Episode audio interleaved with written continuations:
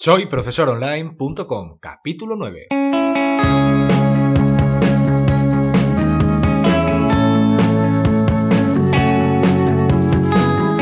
Bienvenidos al nuevo episodio de este podcast para cualquier persona que desee compartir sus conocimientos y emprender en Internet al mismo tiempo, ganándose la vida con sus propios alumnos virtuales.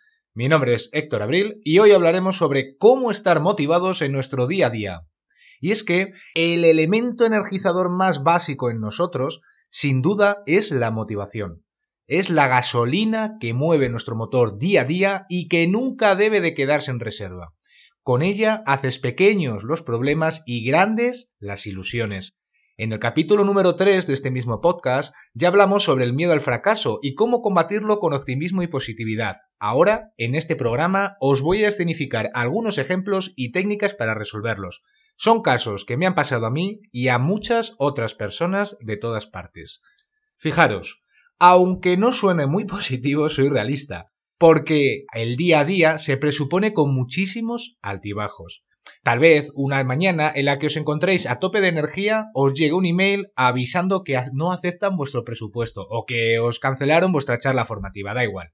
El caso es que habéis perdido oportunidad y no cabe duda de que es un fastidio. Ahora se empezará a ver penalizada nuestra motivación y no debéis de permitirlo en ningún caso. ¿Qué es lo que debéis hacer para evitar esta situación? Pues hombre, obviamente con la meta que teníamos poco ya se puede hacer. Si hemos recibido un no como respuesta, está claro que no podemos hacer cambiar las cosas siempre, aunque hay aspectos que vamos a poder mejorar. Lo primero sería no enfadarnos con la persona que nos ha dado de la negativa. Debemos de empatizar con ella y contestarle explicando nuestro motivo, por lo que pensamos que se ha perdido una buena oportunidad para colaborar, no la persona, sino la situación de colaboración, y que deseáis que pronto podáis hacerlo. Esto debería ser así porque en primer lugar el ejercicio de empatizar mitigará la frustración que tengamos, ya que nos pondrá en la situación de la otra persona, y al vernos en su lugar, tal vez comprendamos los motivos que tomaron la decisión. Una manera de ver la situación desde una perspectiva ajena a nosotros relativizará las cosas y nos aportará una sensación de tranquilidad en un momento de disgusto. Lo segundo que deberíamos pensar es que no podemos cerrar puertas para un futuro por el hecho de no haberlo conseguido. Y es que tal vez en un futuro consigamos realizar finalmente esa colaboración profesional. La empatía es una herramienta con muchos beneficios. Ser objetivos y justos nos permite convertirnos en personas respetables y respetuosas ante los demás, consolida nuestras relaciones profesionales para que perduren en el tiempo y nos hace ver más constructivos, algo muy importante. Y es que a veces los pensamientos negativos parecen perseguirnos, ¿verdad? Os voy a poner un caso muy común. En situaciones no acabamos de resolver un problema que se nos presenta. Además, por si fuera poco, nos encontramos en una situación en la que tenemos mucho trabajo por hacer y el tiempo corre pero no avanzamos con lo nuevo, sino que buscamos reparar el inconveniente porque es importante y urgente. Según vaya pasando los minutos, nos vamos a empezar a agobiar y a tener una visión poco positiva de la situación. Está claro que nuestras previsiones para ese día no se están cumpliendo y no llegaremos a tiempo con lo que teníamos pensado. En ese momento es cuando debes de frenar tu sensación negativa como sea, porque no te ayudará a solucionar problemas ni avanzar con el resto pendiente, obviamente. ¿Y cómo debemos hacer esto? Bueno, lo primero es centrar todas nuestras energías en zanjar la batalla imprevista, porque no podemos pensar en avanzar si antes no hemos resuelto lo anterior.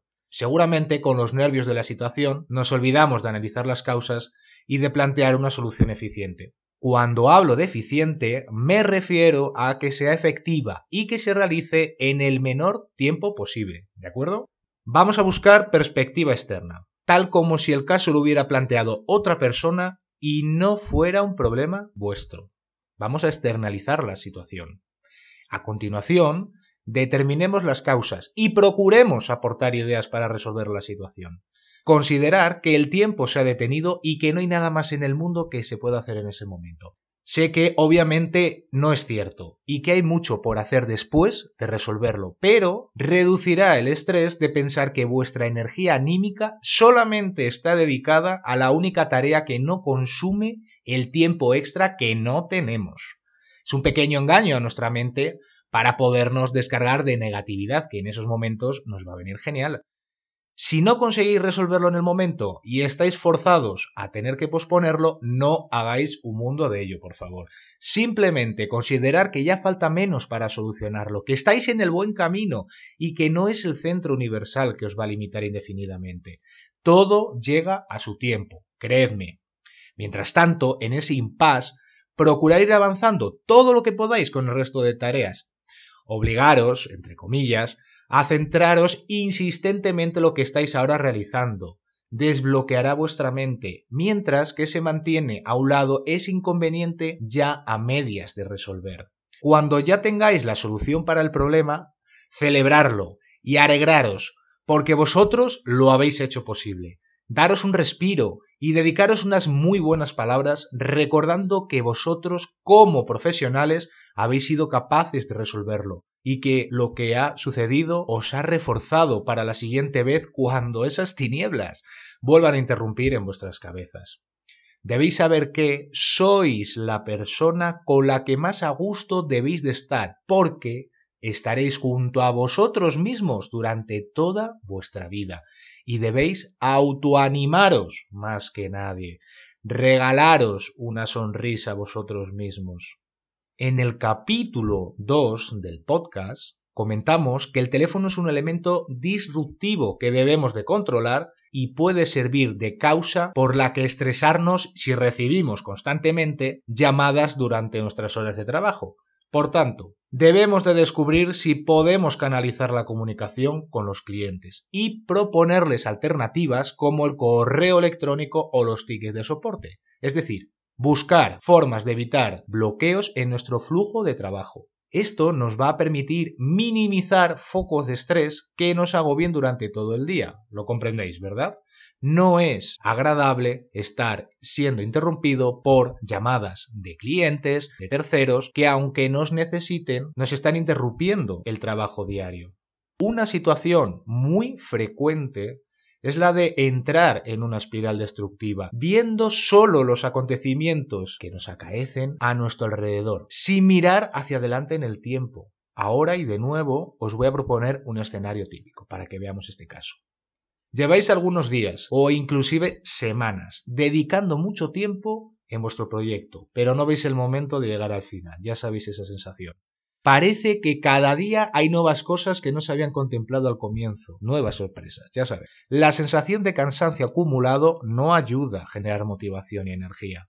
De nuevo, los pensamientos negativos aparecen y cuestionan el futuro inmediato y meramente es inmediato porque nadie sabemos lo que viviremos en años. Pensar en vuestra edad, en lo que habéis vivido hasta el momento y la cantidad de años que tenéis por delante. Viéndolo en perspectiva y analizando por todo lo que habéis pasado, decidme, ¿no creéis que esto es un mero bache temporal en el camino? ¿Acaso no pensáis que un día llegará el momento de lograr la meta? Y es que debemos de ampliar nuestra visión a corto plazo hacia una a medio plazo, donde nuestra meta es alcanzada y allí estáis vosotros viéndolo en primera persona y disfrutando del momento. Además, os fortalecerá pensar por qué vuestro proyecto os hacía ilusión cuando comenzó todo. Seguro que os aportará energía una vez más. Todos estos casos son meros ejemplos de lo que nos suceden y nos sucederán con el paso del tiempo, por lo que debemos de empezar a utilizar métodos y herramientas para que nuestra motivación nunca se agote y tengamos suficiente energía para conseguir las metas realistas que nos propongamos, ahora y siempre. Recordar que Ana es licenciada en psicología y puede ayudaros a controlar esas sensaciones negativas que os rondan por la cabeza. Si tenéis cualquier duda sobre vuestro caso particular, pues por poderle una pregunta en los comentarios para poderos ayudar. Y si reunimos las suficientes, podríamos hacer otro capítulo con vuestros inconvenientes de vuestro día a día. En fin, y esto es todo ya por el capítulo de hoy. Para el próximo hablaremos sobre dónde está tu alumno en Internet. Y por muy escondido que esté, lo encontraremos. Ya sabéis, esperamos a todos teneros con las orejas bien pegadas. Me gustaría daros las gracias a todos los que nos escucháis, por vuestros comentarios, por vuestras recomendaciones en iTunes y por supuesto por vuestros me gusta en iVoox. Recordad que nos podéis escribir desde el formulario de contacto en soyprofesoronline.com.